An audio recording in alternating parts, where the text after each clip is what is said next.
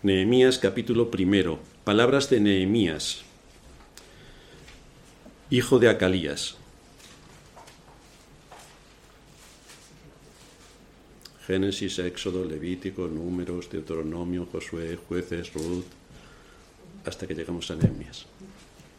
Nehemías, capítulo primero. Palabras de Nehemías, hijo de Acalías. Aconteció en el mes de Isieu, en el año 20, estando yo en Susa, capital del reino, que vino Anani, uno de mis hermanos, con algunos varones de Judá, y les pregunté por los judíos que habían escapado, que habían quedado de la cautividad y por Jerusalén.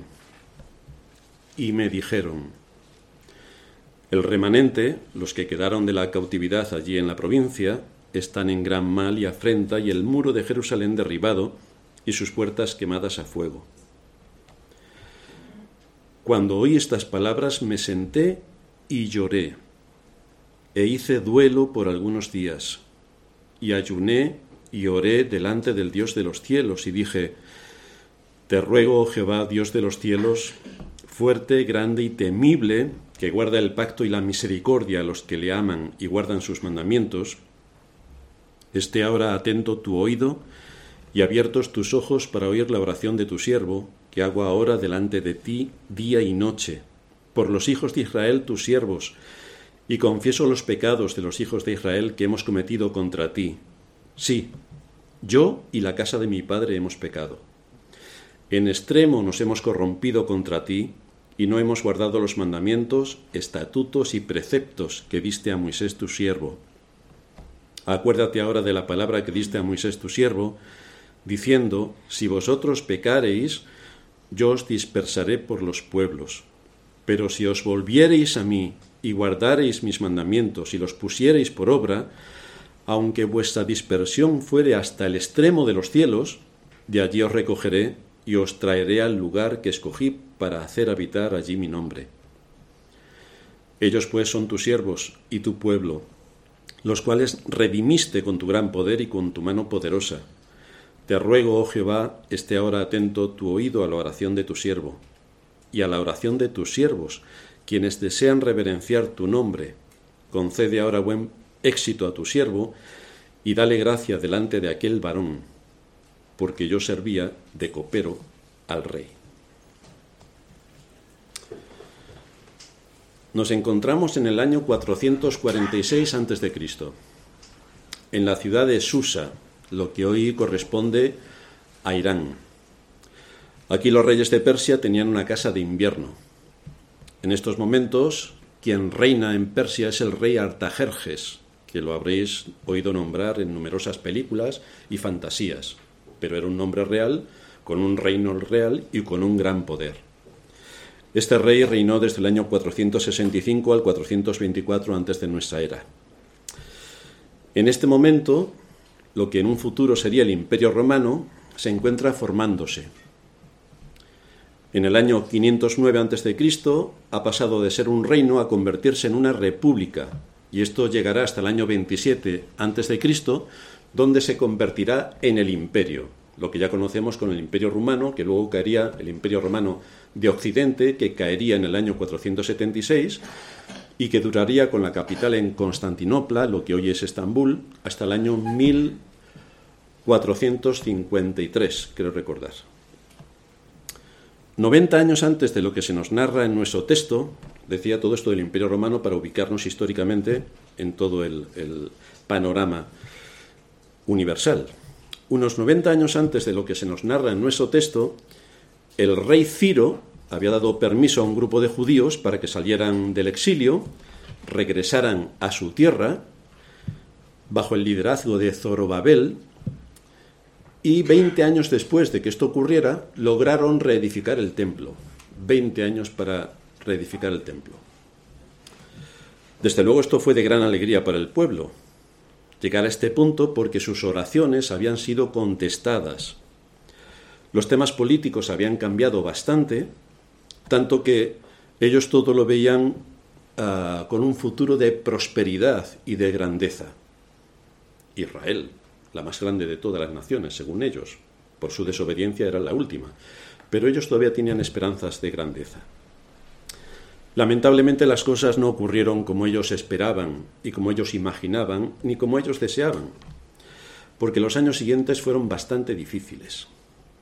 Hubo una gran oposición por parte de las naciones vecinas para que no se terminase de construir el, el muro que rodeaba la ciudad de Jerusalén y que le daba toda la asistencia para la defensa.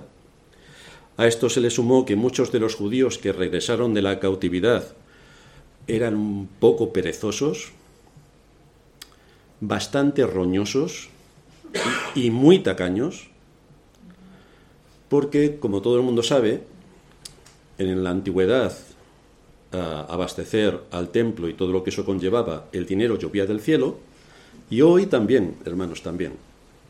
El dinero llueve del cielo y todos los gastos se pagan con lo que llueve.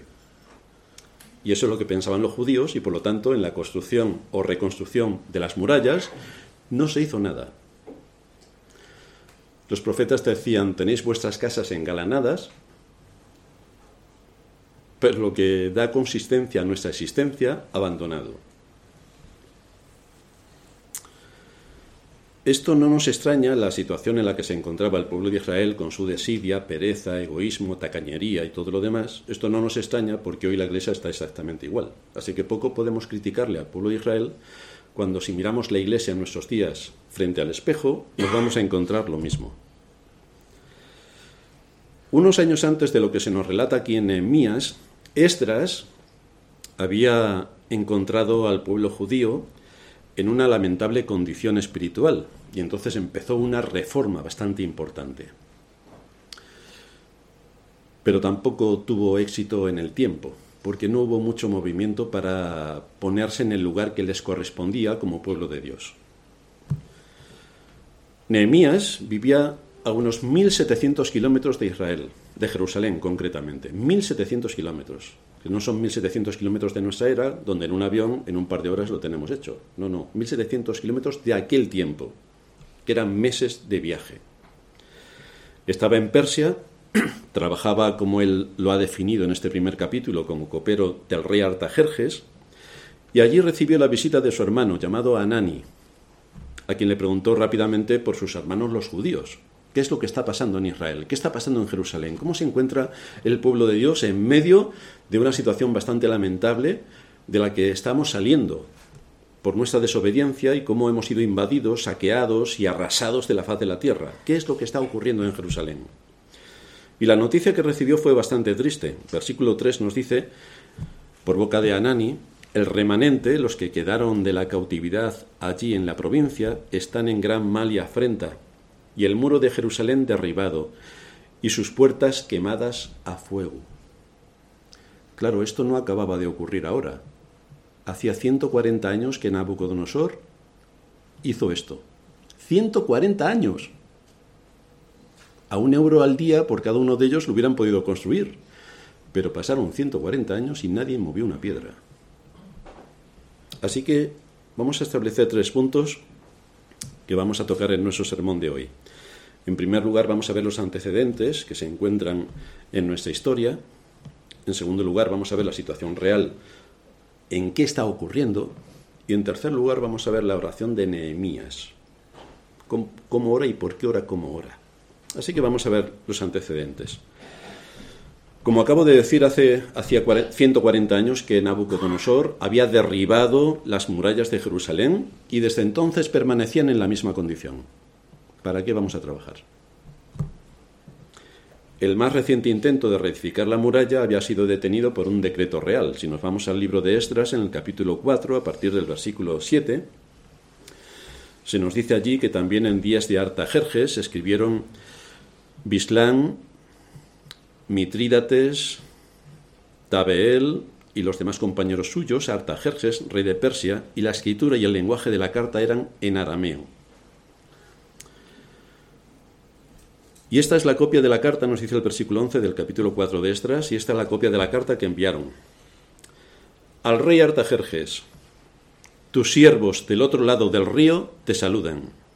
Sea notorio al rey que los judíos que subieron de ti a nosotros vinieron a Jerusalén y edificaron la ciudad rebelde y mala y levantaron los muros y reparan sus fundamentos, ahora sea notorio al rey que si aquella ciudad fuere reedificada y los muros fueren levantados, no pagarán tributo, impuesto y rentas, y el erario de los reyes será menospreciado. Hacemos saber al rey que si esta ciudad fuera reedificada y levantados sus muros, la región de más allá del río no será tuya, el rey Artajerjes fue a consultar los documentos que había y que hablaban de Israel, de lo que había hecho Israel, del pueblo judío y de todo lo que había en el trasfondo político. Y encontró, efectivamente, que todo lo que afirmaba esta carta que le enviaron era completamente verdadero.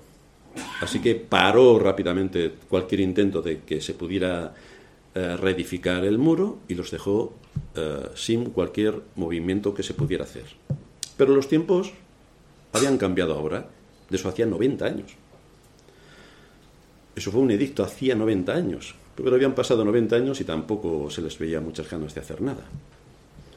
En estos momentos, cuando recibe la visita Nehemías, hay posibilidades de avanzar. Pero la falta de compromiso del pueblo judío detiene el avance. La falta de compromiso. Todos somos cristianos, decimos. Sí, yo soy cristiano, creo en Dios igual que los demonios. Pero el asunto, ¿cuál es mi compromiso con el pueblo de Dios? ¿Y cuál es mi compromiso en la sociedad donde Dios me ha puesto? ¿Cuál es mi compromiso?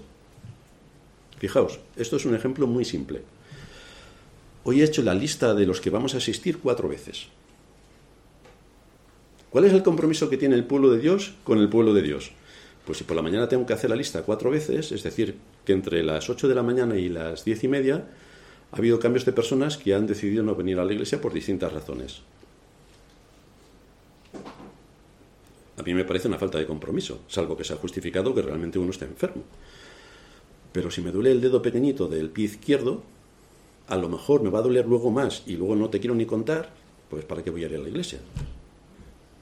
Esto es la falta de compromiso. Creo que en aquel tiempo su compromiso era mucho más duro. Pero en nuestro tiempo se nos, paga, se nos pasa un mosquito por encima de la piel y ya no podemos ir a la iglesia.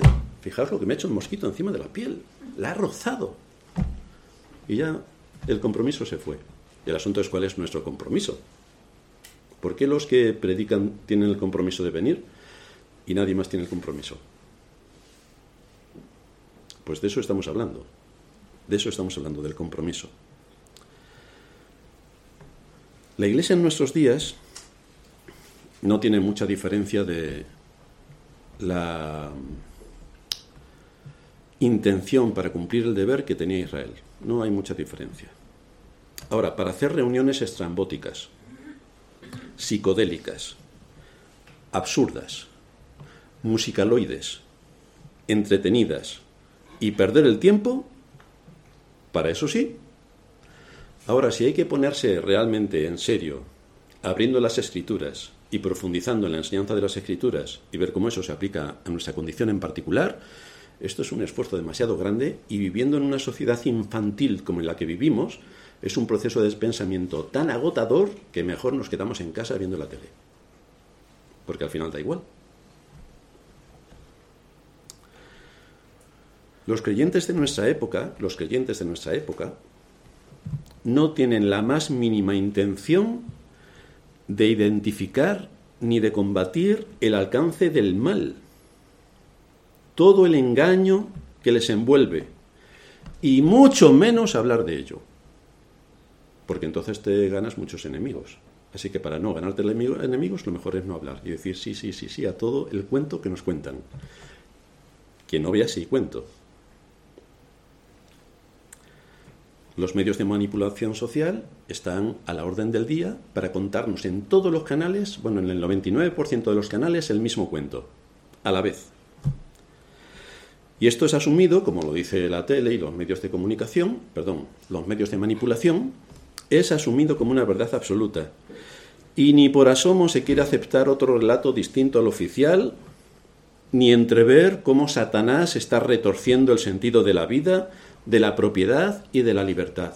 No, no, no. Nosotros con la ola. Porque hoy van por aquí nosotros por allí. Pero mañana si cambian, la iglesia seguirá por donde cambie. Depende de por dónde vaya el viento, la iglesia como buena veleta se irá con el viento.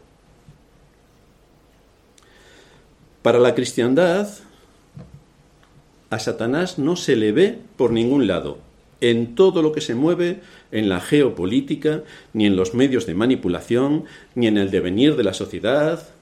En absoluto se ve lo que Satanás está haciendo y consiguiendo, en absoluto. Pero Nehemías parece que no forma parte de los creyentes de hoy que se creen todos los cuentos y que corresponde al carácter buenista de nuestra época, buenista infantil de nuestra época. Nehemías no estaba en este grupo. Veía la realidad tal cual es, bajo el prisma de las escrituras, y por supuesto que identificaba rápidamente dónde estaba el mal y cómo afrontar el mal en el cual estaba envuelto. ¿Cómo se tomó Nehemías toda la información que su hermano Anani le dio? Pues esto nos lleva a nuestro segundo punto, la situación real. Dice Nehemías que cuando oyó estas palabras, cuando oí estas palabras, me senté y lloré. La pregunta es por qué lloró Nehemías. Tampoco era nada nuevo, llevaban 140 años así, vaya novedad.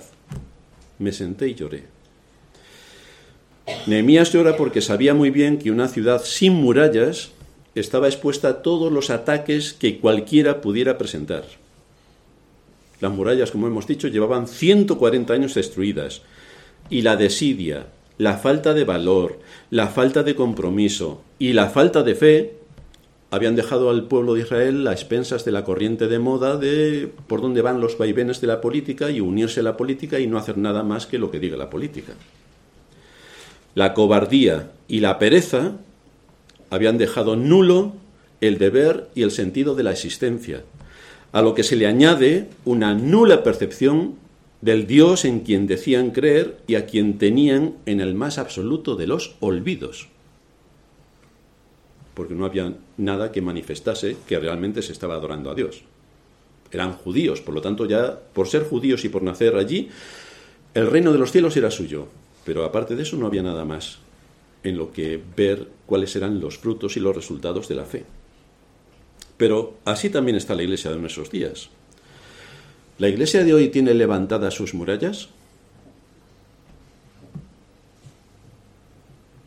¿Está preparada para defenderse de todos los ataques que recibe? Claro, esto se lo preguntas al 90% de los creyentes y te dirán que la iglesia no sufre ningún ataque. Fijaos, estamos hoy aquí tranquilamente teniendo el culto. El asunto es que el poder civil se ha encargado a fondo de que se ridiculice la Biblia, de que se desprecien los mandamientos, de que se blasfeme el nombre de Dios y de que se ataque cualquier distintivo cristiano. El poder civil se ha encargado a fondo de esto. ¿La Iglesia ha levantado murallas para defenderse de estos ataques y presentar batalla? No. No, hay que perdonar. Pero tendremos que combatir también. Y después cuando comenzamos con argumentos, si se arrepienten, perdonamos. Pero no. Se impone la tesis de estar en línea con el cuento que nos cuentan en cada época. Hay burla y mofa de la doctrina cristiana y se nos, se nos tilda de retrógrados. Fíjate lo que se creen estos. Qué tontos que son. Ahora ellos se comen todos los programas infantiles que hay, que parecen para niños de tres años. Ahí tienes a todas las familias, a todas las personas de cualquier edad viendo programas para niños de tres años, lo cual te hace que el cerebro no funcione en absoluto. Pero a quién le importa si es eso lo que persiguen, que no te funcione el cerebro. El poder civil, copiando lo que en siglos pasado, pasados tenía el poder religioso, lo ha desbancado por completo. En la próxima clase de historia veremos el papel de Inocencio III, un gran papa. Tomó por primera vez y para sí el título de vicario de Cristo. Antes, hasta su época, estamos hablando del año mil y poco, hasta su época era el vicario de Pedro. Es el seguidor de Pedro, el que continúa Pedro. Pero llegó Inocencio III y dijo, hombre, a mí Pedro se me queda corto. Vicario de Cristo. Atención. Estaba reivindicando que él, como papa, era la manifestación visible de Cristo en la tierra y que ejercía la autoridad suprema de Cristo no solamente sobre el reino espiritual de la Iglesia, sino sobre todos los seres humanos, todos los reinos terrenales, y hasta sobre los ángeles y los demonios. Proclamó en una de sus encíclicas, el Señor Jesucristo ha establecido a un soberano, el Papa, sobre todas las cosas, como su vicario universal, a quien todas las cosas en el cielo, en la tierra y en el infierno le obedecen. No sabemos si había bebido algo, pero tiene pintas de que no sé si era bebida o esnifaba, pero algo raro le pasaba. Pero fijaos del poder omnívoro que este hombre se atribuía. Ahora, si esto lo cambiamos a la política, ¿podemos ver algo parecido? Porque a los políticos esto les estorba bastante. Ahora, para quitarse esto de en medio, que es un poder religioso omnívoro, tienen que destrozarlo desde la raíz en todas las áreas. Y lo primero es acabar con la palabra de Dios. Lo primero, lo segundo es acabar con Dios. Lo tercero es acabar con su pueblo. Lo cuarto es despreciar los mandamientos y así ir socavando absolutamente todo para que cuando tú hoy en día, siglo XXI, digas yo creo en Dios, los que te rodean piensan que eres tonto de remate. Porque ¿quién va a creer en Dios? Pero de eso se ha encargado el poder político. De esto se ha encargado. Así que ante todos estos ataques fortísimos que estamos recibiendo como iglesia y como creyentes, ¿cuáles son nuestras murallas y cómo nos estamos defendiendo? ¿Cómo nos estamos defendiendo? ¿Se está protegiendo el pueblo cristiano de todos los ataques que recibe continuamente en contra de la verdad, de la vida y de la libertad? Por lo que vemos, en nada. Estos son los derechos naturales que Dios nos dio en la creación. Pero fijaos cómo el poder político le ha dado la vuelta. La realidad es que todo se cubre con el manto del buenismo y se permiten todo tipo de atropellos contra el Evangelio, porque solo tenemos que observar cuál es la reacción del mundo creyente ante los estratosféricos engaños de nuestra época. Y nos quedaremos perplejos al ver que no solamente no los han identificado, y por lo tanto no los han combatido, sino que se han sumado al cuento en contra de la vida, en contra de la libertad y en contra de la propiedad. Bienvenidos al infierno. Fijaos, una cosa interesante que pasa desapercibida porque a quién le importa. La reforma del Gobierno a la Ley de Seguridad Ciudadana modifica el artículo 37.7 y dejará de ser sancionable de manera grave la ocupación de un inmueble. Así que como vengas hoy al culto y alguien se le ocurre ir a tu casa, te has quedado sin casa, ya no es sancionable. Pero dice más. Se suprimen las infracciones por perturbación de la seguridad en oficios religiosos. Así que si aquí vienen cuatro maleantes y quieren hacer la de San Quintín, el poder civil a quien nosotros pagamos nuestros impuestos, a quien nosotros supuestamente, hipotéticamente, votamos, que no votamos, otros les votan y no son seres humanos. Así que lo que nosotros tenemos para proteger nuestras libertades, resulta que esos mismos nos la quitan. Y entonces la Iglesia, ¿qué hace ante todo esto? ¿Quién se entera de todo esto? ¿Cómo se combate todo esto? ¿Qué vamos a hacer contra todo esto? Nosotros hay cosas que vamos a hacer legalmente y vamos a responder. Pero si solamente lo hacemos nosotros, una iglesia entre 500 que pueda haber en España o 2000, pues no hacemos nada, pero lo vamos a hacer. Lo que está de nuestra parte lo vamos a hacer. Pero ¿cómo que se puede aquí alterar el orden en la adoración pública al Dios eterno y el poder civil no va a mover un dedo para protegernos? Bueno, pues esta es la situación en la que nos encontramos y no os preocupéis que los evangélicos no moverán un dedo porque hay que perdonar. Nehemías tenía bastantes cosas claras que los cristianos de nuestros días no la tienen. Sabía que Jerusalén había sido puesto por Dios, había sido puesta por Dios para que fuera luz a las naciones, pero en cambio se había convertido en burla, mofa y desprecio para las naciones. Porque no hacían nada. Pereza, desidia, cobardía, que es exactamente igual, es un espejo de lo que hoy es la Iglesia. Pereza, desidia, cobardía, o dedicarnos a contar cuestiones musicales, hacer aquí el payaso y todo tipo de actividades lúdico-festivas para entretener a las cabras. Pero que estamos hablando de una batalla, No sé yo si a las batallas se va tocando violines y trompetas y disfrutando de buenos chistes. Pero vamos, que yo sepa, no. Pero la Iglesia todavía no se ha dado cuenta que está en una batalla. Todavía no se ha dado cuenta. Al igual que lo que simbólicamente representaba Jerusalén, que era quien estaba para dar luz a las naciones, es también lo que representa la Iglesia. Es para dar luz a las naciones. Tiene un papel principal en los planes de Dios para transmitir la luz del Evangelio a este mundo. Pero la Iglesia todavía no se lo ha tomado en serio. Asume que lo es, pero no hace nada para defender, levantar sus murallas y contrarrestar los ataques que desde todas las vertientes del poder civil y de la sociedad en la que estamos se vierten sobre la Iglesia, amordazándonos, impidiéndonos nuestro desarrollo y encima desprotegiendo nuestra libertad de culto. Y más bien la Iglesia se une a la cultura para tomar un papel eh, protagonista en el circo, en el entretenimiento y ver quién es más surrealista a la hora de adorar a Dios. ¿Quién es más surrealista? Bueno, pues te puedes ir a las 200 iglesias de Madrid y no sé quién va en peor resultado, pero vamos, todas están bastante mal, casi todas, perdón. Lo que se hace así es profanar la adoración y destruir los distintivos cristianos sólidos que nos dan la esencia de lo que somos como cristianos. Pero parece que a la cristiandad no le importa. Le importa el circo, por supuesto. Si hablas en lenguas y te pones a hablar con un pajarito y dices pío, pío, pío, y el pajarito te responde, esto es un mensaje del espíritu. Y si empiezas a decir tonterías que ni tú mismo sabes lo que estás diciendo, es que ese es un lenguaje espiritual, que solamente lo entienden los ángeles. Tú no te enteras de lo que estás diciendo. No hay un intérprete que interprete lo que tú estás diciendo. Pero ¿a quién le importa? Si puedes hacer el panoli si no pasa nada. Y encima te desahogas.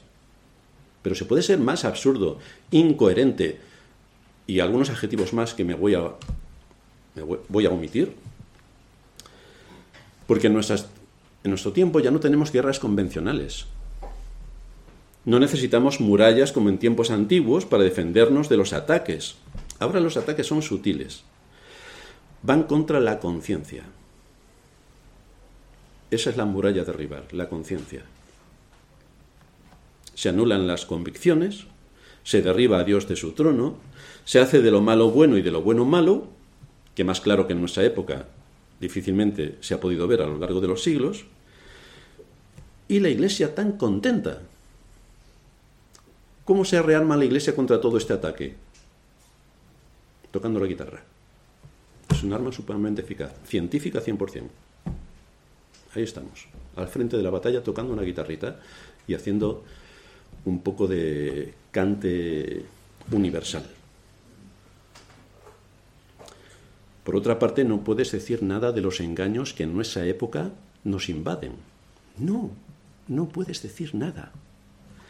Porque eres atacado por los mismos creyentes que no se han dado cuenta de lo que está pasando.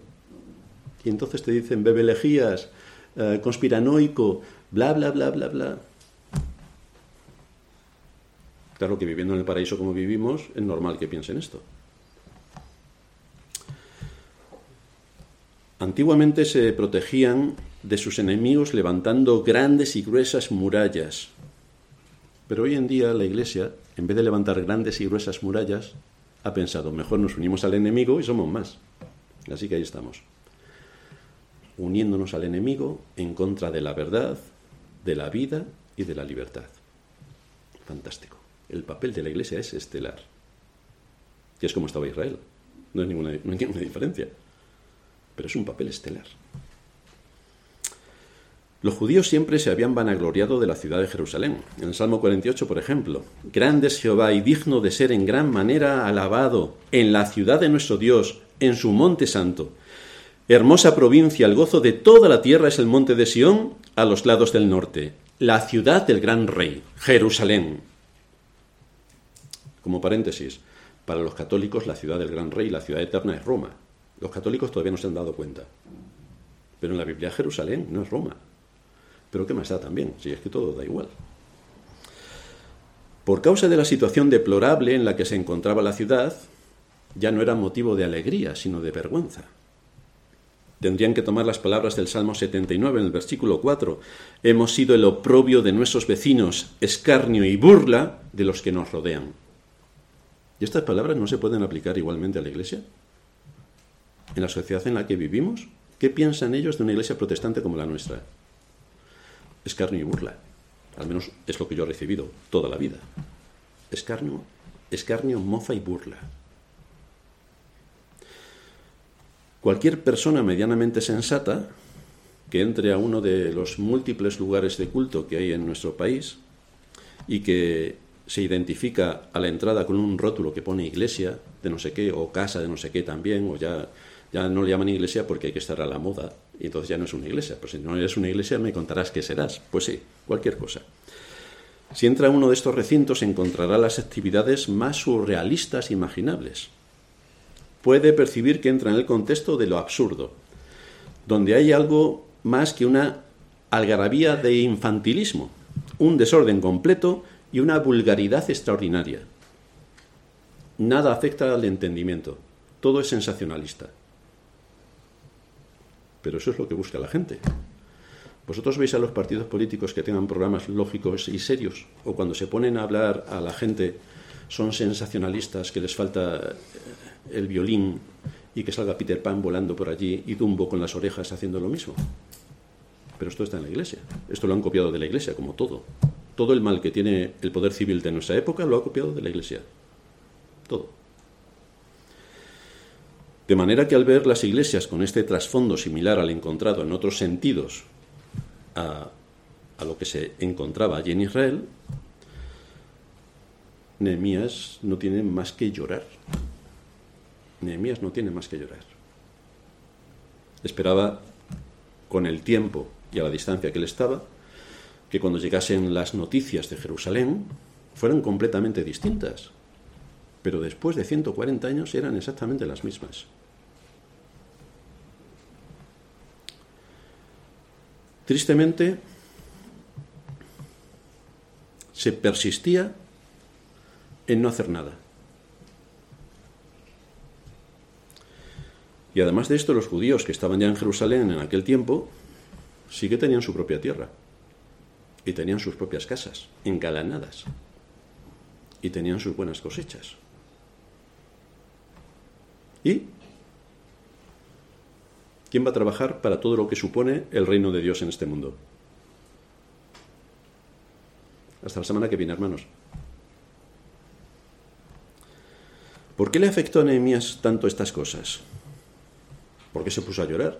Si al final era lo mismo desde hacía 140 años. Es decir, cuando él nació, ya llevaba más de 100 años aquello en funcionamiento, sin que nada ocurriera.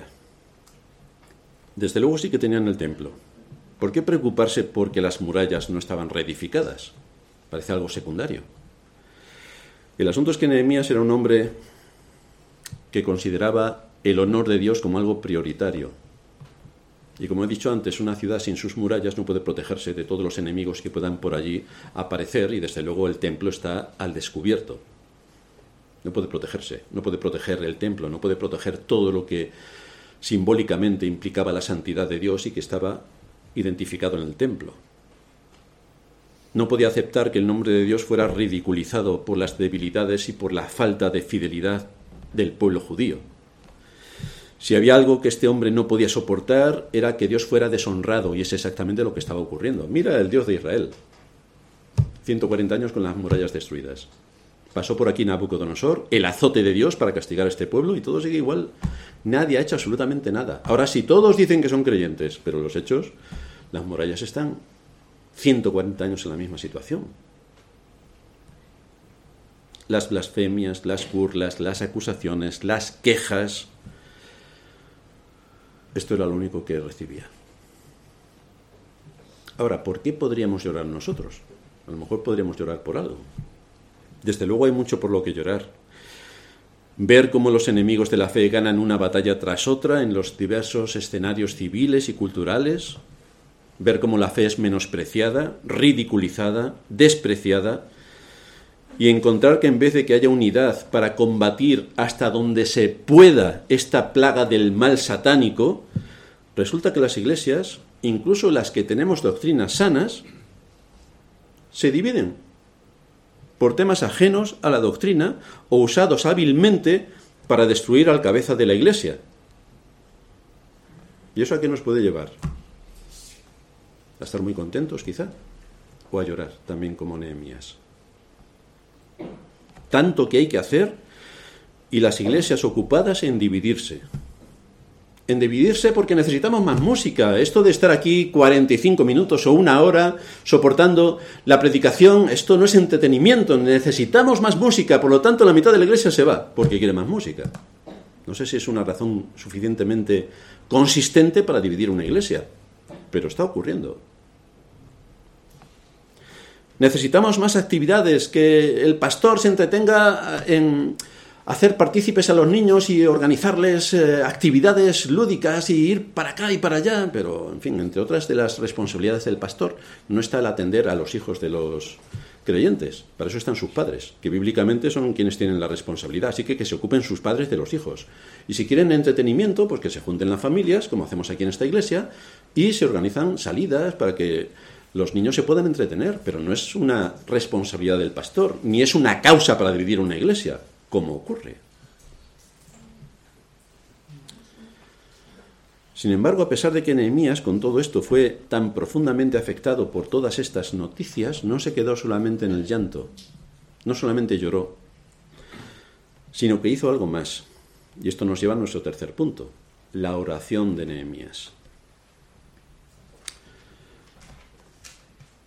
Nehemías no podía creer que a pesar de disfrutar en este tiempo de libertad para llevar a cabo la reconstrucción del muro y de que los judíos tuvieran recursos también para poder llevar a cabo, es decir, había todos los elementos necesarios para llevar a cabo eh, esta responsabilidad, el caso es que no hicieron absolutamente nada.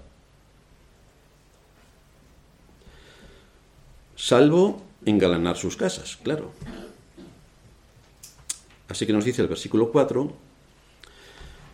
que después de llorar hizo duelo algunos días y estuve ayunando y orando delante del Dios del cielo. Hice duelo. Duelo. Este hombre estaba profundamente afectado al ver, la, al ver la condición del pueblo de Israel. Ningún movimiento. Nulo compromiso Responsabilidad igual a cero.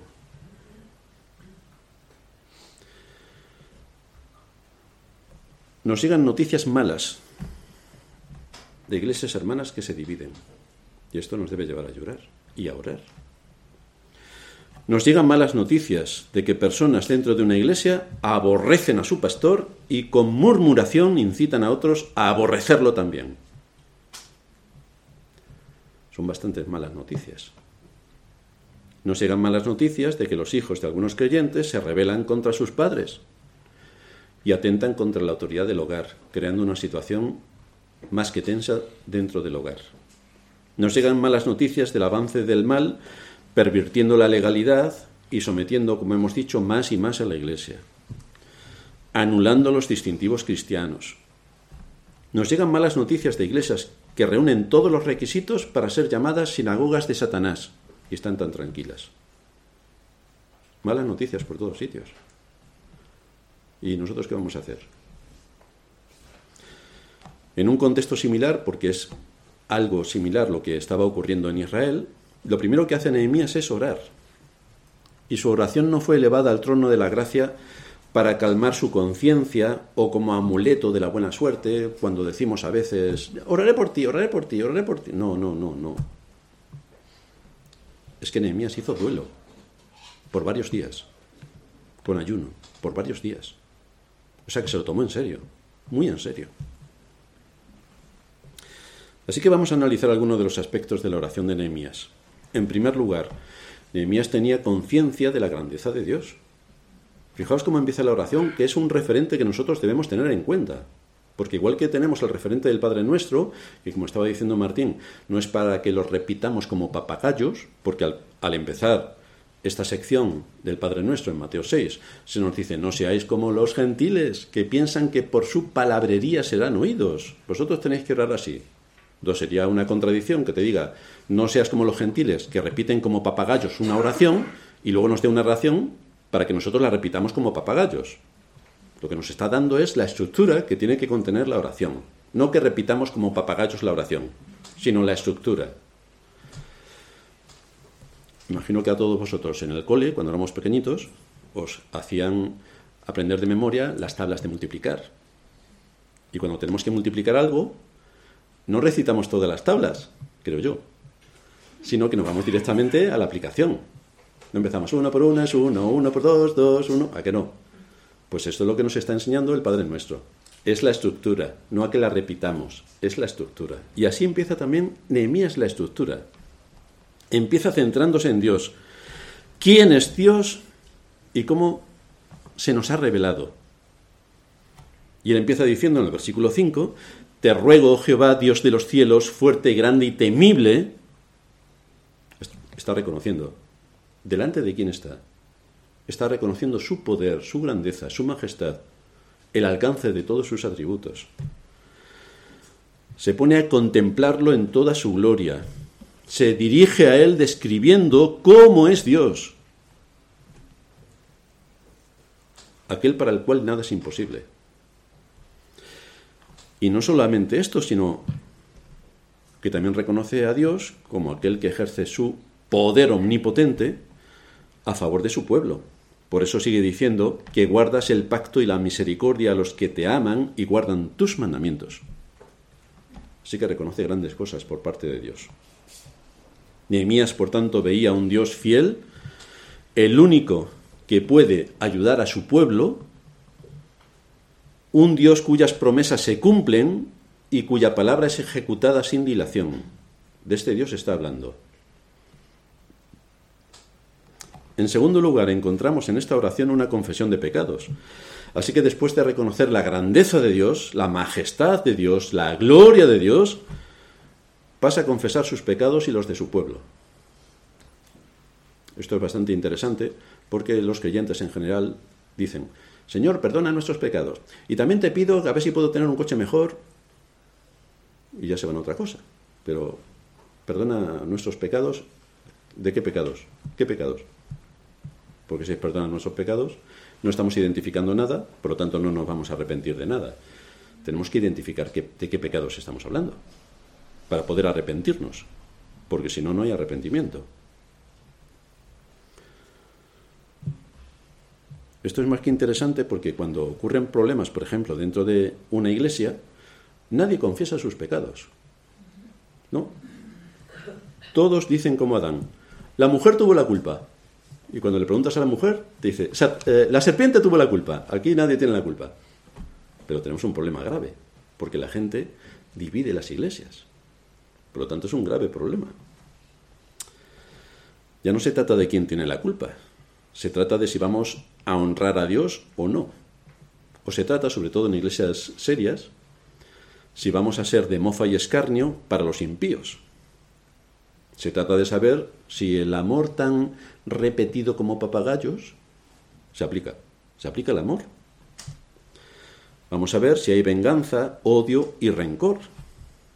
Porque aquí de lo que estamos hablando es de que tenemos que trabajar a favor del reino de Cristo, no a satisfacer y alimentar el ego. Eso ya naturalmente viene. Pero hay que hacer un esfuerzo por otras cosas. A Nehemías le encontramos curiosamente definiendo de qué se está arrepintiendo. Él dice, confieso los pecados de los hijos de Israel que hemos cometido contra ti. Sí, yo y la casa de mi padre hemos pecado. Es genérico, pero Nehemías sigue hablando. En extremo nos hemos corrompido contra ti y no hemos guardado los mandamientos, estatutos y preceptos que diste a Moisés tu siervo. No hemos guardado los mandamientos. Hemos deshonrado absolutamente toda la ley. De eso estamos hablando. Eso es lo que yo he hecho. Y Nehemías se suma a Israel. No dice, mira estos israelitas cabezones que no hacen ni caso de nadie. No, no, no. Él se pone también. Es mi pueblo. Yo formo parte de ese pueblo. Los pecados de ese pueblo son también los míos. Así que no hace una confesión de pecado general, sino algo muy preciso. Define de qué pecado está hablando, qué pecado se ha cometido, porque es la única forma de llegar al arrepentimiento. Y después de que lo ha definido, lo relaciona con la situación en la que se encontraba Jerusalén. ¿Por qué Jerusalén se encuentra como está? ¿Por qué derribaron el templo? ¿Por qué derribaron sus murallas? ¿Por qué arrasaron Israel? ¿Por qué nos tomaron cautivos? ¿Por qué? Y fijaos que Nehemías no le echa la culpa al ejército caldeo. Bueno, es que los caldeos... es que por donde pasan le, ocurría como con Atila. Por donde pasan no crece la hierba. Era, era un ejército feroz, cruel en gran manera, extraordinariamente cruel. El Señor le dio una autoridad suprema a Nabucodonosor, que en el sueño que él tuvo, en la imagen, la cabeza de oro era la suya. Eso muestra el poder extraordinario que Dios le otorgó a Nabucodonosor para dominar todo, toda la tierra conocida, hasta donde quiso. Pero Nehemías no le echa la culpa al ejército caldeo que había destruido la ciudad, no. Tampoco le echa la culpa a los samaritanos y a otros pueblos que estaban haciendo todo lo posible por impedirles la obra y por agotarles. Tampoco. Tampoco echa la culpa a lo difícil que era construir con todas aquellas dificultades y el trabajo que eso requería. Tampoco. Este hombre, que cree en la soberanía de Dios, que cree en la providencia de Dios, que sabe que nada pasa sin la voluntad de Dios, con todo lo que está ocurriendo y la situación en la que se encuentra Israel, lo interpreta de una manera correcta. Es por nuestro pecado que Israel está así. No es por los caldeos, ni por los samaritanos, ni... Es por nuestro pecado. Así que vemos cómo relaciona rápidamente la situación en la que se encuentran con el pecado que se ha cometido. Esto, como ya he dicho en otras ocasiones, dentro de la iglesia cristiana es imposible. Porque nadie en la vida relaciona las cosas que ocurren con los pecados cometidos. Nadie. No hay ninguna relación. Ninguna. Esto no, quiere decir que en todos los casos ocurra. Quiere decir que muchas veces ocurre. Muchas veces.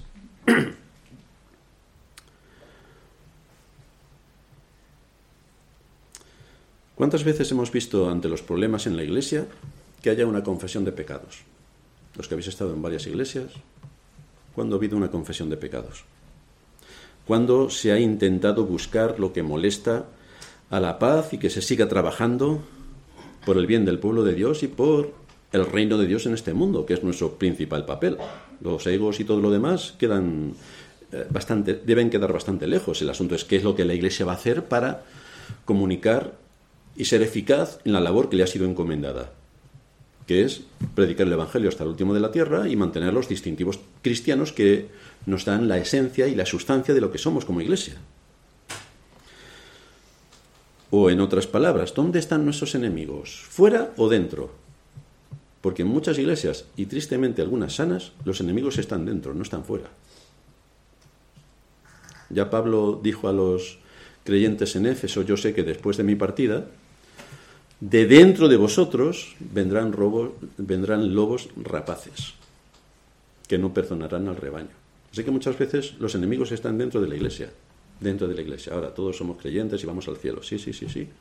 Pero cuando tú enturbies la paz, la unidad y la, eh, estrategia de la, la, iglesia para cumplir los propósitos que Dios le ha marcado, estás rompiendo con todo lo sagrado que la escritura prohíbe que puede romper, que es la unidad y la paz de la iglesia. Si alguien se quiere ir de la iglesia, por favor, ahí tiene la puerta, pero que se vaya en paz.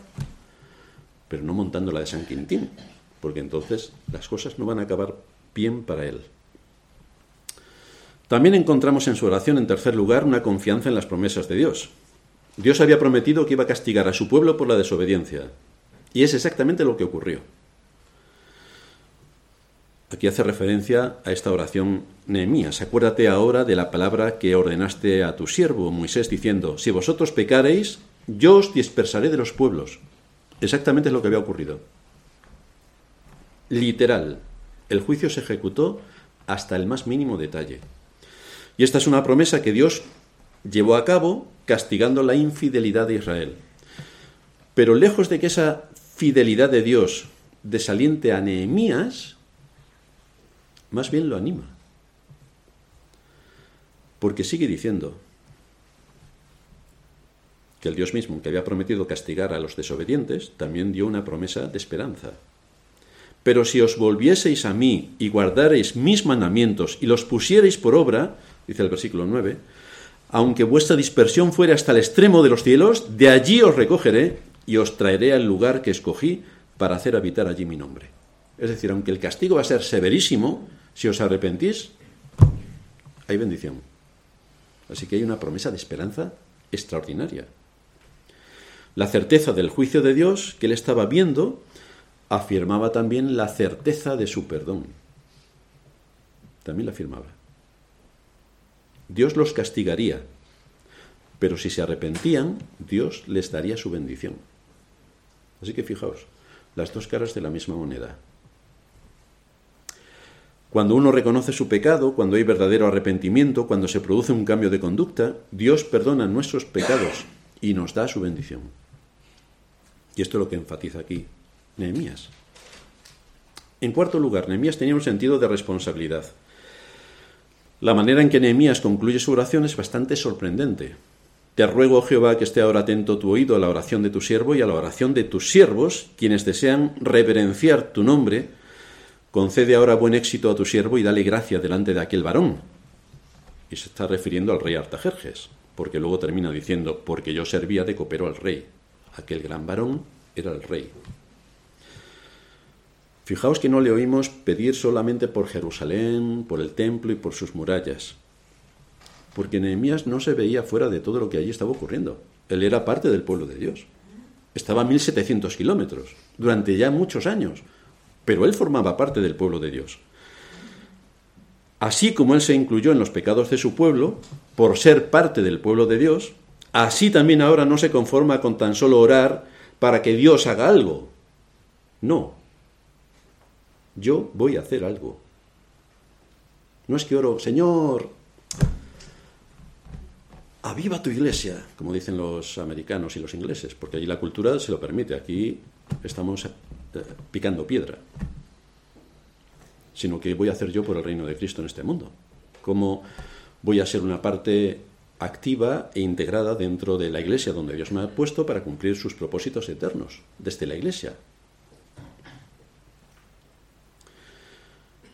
Nehemías quería que Dios le usara en la edificación de las murallas de Jerusalén. Desde luego sabía todas las implicaciones que esto traería a su vida, porque estaba en el palacio del rey de la primera potencia del momento. Era el copero del rey. Tenía un puesto dentro de la alta jerarquía, con acceso directo al rey, el rey más poderoso de la época, acceso directo, viviendo en un palacio de los de aquella época que debían ser realmente alucinantes. Y iba a dejar todo aquello por irse a Jerusalén, unirse y animar a la gente que allí ya estaba viviendo y ponerse a reedificar las murallas.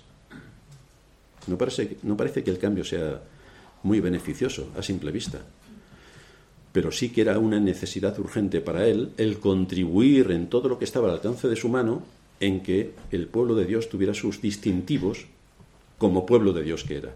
Y la muralla era algo imprescindible, porque tenía mucho significado e implicaba muchas cosas dentro de lo que suponía la fe. Así que muy bien podría haberse dedicado a orar por aquel gran proyecto y que el Señor los bendiga, pero no lo hizo así. No solamente oró, sino que también actuó. Te ruego, Señor, que tu oído esté atento a la oración de tu siervo. Haz prosperar hoy a tu siervo y concédele favor delante de este hombre. Y eso es lo que hizo. Fue al rey, y esto lo veremos ya en nuestro siguiente sermón, y veremos cómo se puso delante del rey para poner delante de él una súplica que le fue concedida. Como conclusión, hay mucho, en primer lugar, hay mucho por, los que, por lo que los creyentes debemos llorar hay bastante. Nehemías lloró profundamente cuando yo cómo estaban las murallas de Jerusalén en ruinas. Y lo que nos tenemos que preguntar es si hay ruinas por las que nosotros deberíamos llorar. ¿Hay ruinas por las que debemos llorar? ¿Hay murallas derribadas desde hace mucho tiempo que deben llevarnos a lamentarnos de corazón porque no ha ocurrido nada para ponerlas de nuevo en su lugar? Pensemos en nuestra iglesia o en las iglesias hermanas. ¿Cómo están nuestras murallas? ¿Cómo están nuestras murallas? ¿Cómo estamos presentando defensa de nuestra fe? ¿Conocemos nuestra fe para dar argumentos convincentes cuando nos preguntan muchos de ellos del entorno evangélico y otros del mundo impío? ¿Tenemos argumentos contundentes para presentar una defensa lógica de nuestra fe, tal y como aparece en las Escrituras?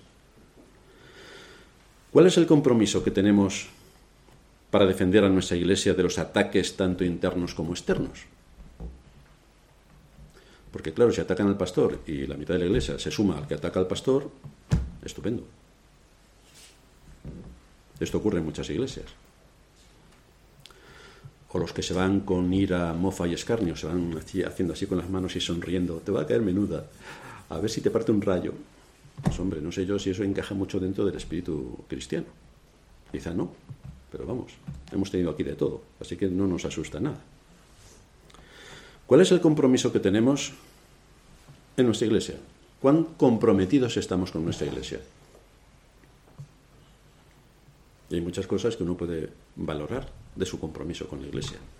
El primero es la asistencia fiel en el Día del Señor a la convocatoria que el mismo Señor hace de su pueblo reunido juntamente en su día para adorar su nombre en una fiesta solemne a la que debemos venir vestidos como fiesta solemne que es, una fiesta solemne, y cantar los himnos solemnes tal y como nos enseña la Escritura y ceñirnos al espíritu de la Escritura que nos enseña cómo debemos adorar a Dios. No nos lo enseña en nuestra época, nos lo enseña la Escritura. Porque si no hay compromiso en las cosas básicas, imaginaos en las difíciles. Si, alguien no es fiel en lo poco, pues en lo mucho, ahí sigue la secuencia. ¿O cómo están las murallas de nuestras propias vidas? ¿Cómo están las murallas de nuestras vidas? ¿Han sido derribadas por nuestros descuidos o por nuestra comodidad o pereza?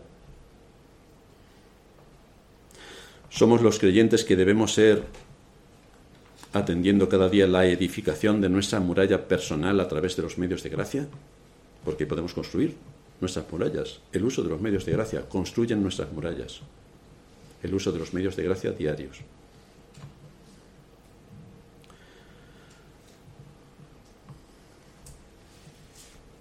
Dice Matthew Henry, nadie podrá hacer una obra digna al tratar de reedificar las murallas si antes no ha llorado por sus ruinas. Así que a lo mejor hay que llorar por algunas cosas. En las palabras del Salmo 126, los que sembraron con lágrimas, así que sí que parece que hay mucho que llorar en algunas épocas. Pero luego viene la bendición también. Los que sembraron con lágrimas, con regocijo segarán. Irán dando y llorando el que lleva la preciosa semilla, mas volverá a venir con regocijo trayendo sus gavillas. Pero empieza llorando. Empieza llorando. Ahora bien, no solamente aprendemos que nuestra decadencia espiritual nos puede llevar a llorar, sino también, en segundo lugar, tenemos que aprender a ser hombres y mujeres de oración. Básico. Si examinamos nuestras oraciones a la luz de la oración de Nehemías o a la luz de la oración que nuestro Señor nos enseña, tenemos que preguntarnos, ¿cómo están nuestras oraciones? ¿Qué les falta? ¿Qué debemos mejorar? Algunos hermanos que vienen de otros países ya les he llamado la atención porque en algunas oraciones repiten algo más de 40 veces la palabra Señor.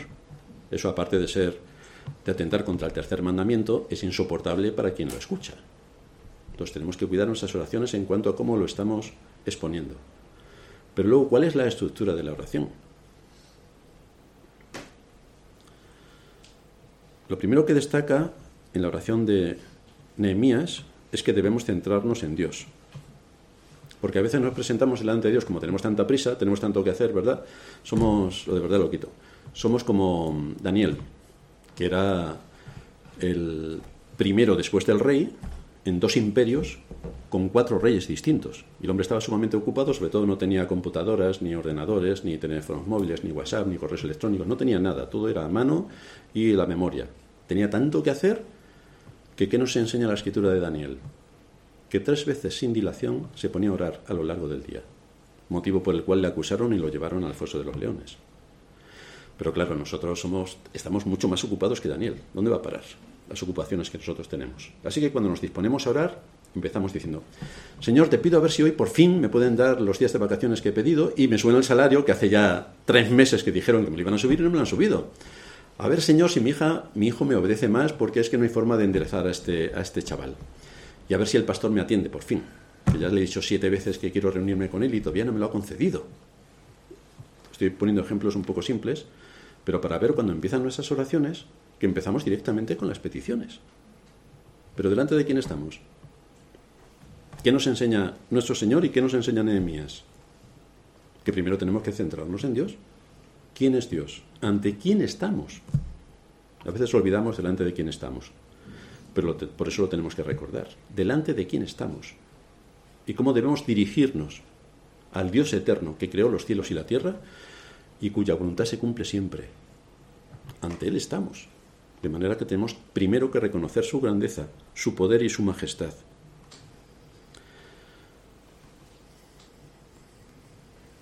En segundo lugar, aprendemos también, como Nehemías, a confesar nuestros pecados. Fijaos que Nehemías era un hombre que amaba al pueblo de Dios. De ahí que él fue quien preguntó cómo se encontraban sus hermanos judíos. Y no era por curiosidad. A ver qué ha hecho Pepito, que yo creo que este se casó al final, al final se casó con la cuñada de la hermana, del primo, de la hija de no sé quién. Y es lo que suelen hacer en los pueblos, que al final no sabes quién se ha casado con quién, por el enredo que te montan. Pero no estaba preguntando por curiosidad. Estaba preguntando porque le preocupaba en qué situación estaba el pueblo de Dios. ¿Qué es lo que había ocurrido? ¿Cómo se estaban desarrollando las cosas? Y como él formaba parte del pueblo de Dios, se identificó con el pecado del pueblo de Dios. No dijo, ellos han pecado, no, no, dijo, hemos pecado. La oración de Daniel es idéntica, hemos pecado, hemos pecado. Así que debemos identificar nuestro pecado y reconocer que nuestras debilidades, nuestra pereza, nuestras palabras afectan a la iglesia. Es fácil comenzar a hablar de las faltas de la iglesia de la que somos miembros, pero muy difícil ver nuestras faltas. Así que solemos ver la paja en el ojo ajeno y no vemos la viga en el nuestro. Desde luego mi experiencia con la gente que se ha marchado de esta iglesia es que veían las muchas faltas del pastor. Yo creo que lo deberían haber fusilado, pero nunca vieron ninguna suya. Y claro, se tuvieron que ir porque es que en esta iglesia no tenemos a gente perfecta. Todos los que estamos somos imperfectos. Así que como ellos eran perfectos, ¿para qué se van a quedar con gente imperfecta? Por eso se fueron. Venían a la iglesia, pero solo se sentaban para criticar. ¿Y trabajar quién trabaja? Porque criticar es bastante fácil. Sobre todo si no trabajas, si no tienen nada por lo que decirte por qué haces esto así o de otra manera. Ahora, si te pones a trabajar, o como dice Spurgeon, ponte los guantes de cuero y ponte a podar rosales. A ver cuánto aguantas. Y luego, cuando podes todos los rosales y te hayas pinchado con todas las espinas, entonces vienes y me lo cuentas. Pero vamos, a sentarse a criticar y solamente hacer esto es bastante patético. Pero en las iglesias sanas especialmente esto abunda. En las falsas no, porque todo les da igual, así que todo les da lo mismo. Pero en las iglesias sanas no. En tercer lugar, tenemos que aprender a orar con un sentido de responsabilidad, no solamente pidiéndole a Dios que nos ayude en medio de su obra, en el tiempo que nos ha tocado vivir, sino también qué quiere Dios que yo haga. O como decía aquel presidente americano católico, Kennedy, no digas, ¿qué va a hacer América por mí? sino, ¿qué vas a hacer tú por América? Aquí no es, ¿qué va a hacer Dios por mí? ¿Qué va a hacer la iglesia por mí? No, no, ¿qué vas a hacer tú por la iglesia? Porque la iglesia somos todos y todos contribuimos al bien de todos. Así que todos tenemos que aportar por el bien de todos. Debemos orar desde luego al Señor para que nos ayude a tener un espíritu de oración como Nehemías, que nos haga reconocer al Dios soberano, que nos haga reconocer nuestra condición delante de Él, como lo hizo Nehemías, que nos ayude a poner a trabajar nuestras capacidades para la extensión de su reino, allí donde Él nos ha puesto. Dios puso a Nehemías en, un, en una posición estratégica, pues en nuestros trabajos Dios nos ha puesto en posiciones estratégicas. ¿Cómo vamos a defender el honor de Dios allí donde Él nos ha puesto? ¿Y qué vamos a hacer cuando salen artículos como el que acaba de leer de la Ley de Seguridad Ciudadana? ¿Qué vamos a hacer como Iglesia para responder a los ataques ah, del poder civil que intentan menoscabar todo lo que tiene que ver con el nombre de Dios y su pueblo? ¿Qué vamos a hacer legalmente que esté a nuestro alcance para que, aunque no nos hagan ni caso, nuestro trabajo quede hecho? Desde luego ya sabemos que no nos van a hacer ni caso, pero eso no evita que nosotros cumplamos con nuestro deber, que es exactamente lo que vamos a hacer. Vivimos en el mundo de Satanás. ¿Cómo no nos vamos a dar cuenta del engaño de Satanás, de la manipulación de Satanás y de los cuentacuentos que sirven a Satanás? Pues en todo esto estaba inmerso Nehemías. Y de Nehemías seguiremos aprendiendo. Vamos a terminar en oración. Gracias te damos, Señor, por darnos en tu palabra ejemplos claros de la situación bastante nefasta en la que a lo largo de siglos se ha encontrado el pueblo de Israel y que no es sino un ejemplo también de lo que a lo largo de los siglos ha sido la Iglesia, o cómo en nuestra época todos los distintivos cristianos se han barrido, tu palabra ha sido menospreciada y ridiculizada, hacia el entorno cristiano solamente podemos recibir mofa y burla y desprecio, y necesitamos que nos sigas ayudando para mantenernos en la posición que debemos tener como Iglesia y usar los recursos legales lícitos para cumplir con nuestro deber y con nuestra misión en este mundo. Te suplicamos que nos sigas dando de tu palabra, que podamos llevar esta palabra y su aplicación a la vida de nuestros oyentes que a través de las redes nos están escuchando y también a los creyentes que están aquí físicamente en la iglesia. Que nos sigas ayudando para saber cómo conectar la enseñanza de la escritura con las aplicaciones prácticas de la vida y reconocer tu grandeza, tu poder y tu soberanía, y a la vez también que vivimos en el mundo del mal. Por eso debemos suplicar y estar cerca de ti para que nos ayudes en este gran esfuerzo que tenemos que hacer y que no hacemos solo, solos, porque contamos con la ayuda de tu Espíritu. Así que te suplicamos que nos des de tu palabra para que con tu Espíritu podamos cumplir con nuestro deber. En Cristo Jesús nuestro Señor te lo pedimos. Amén.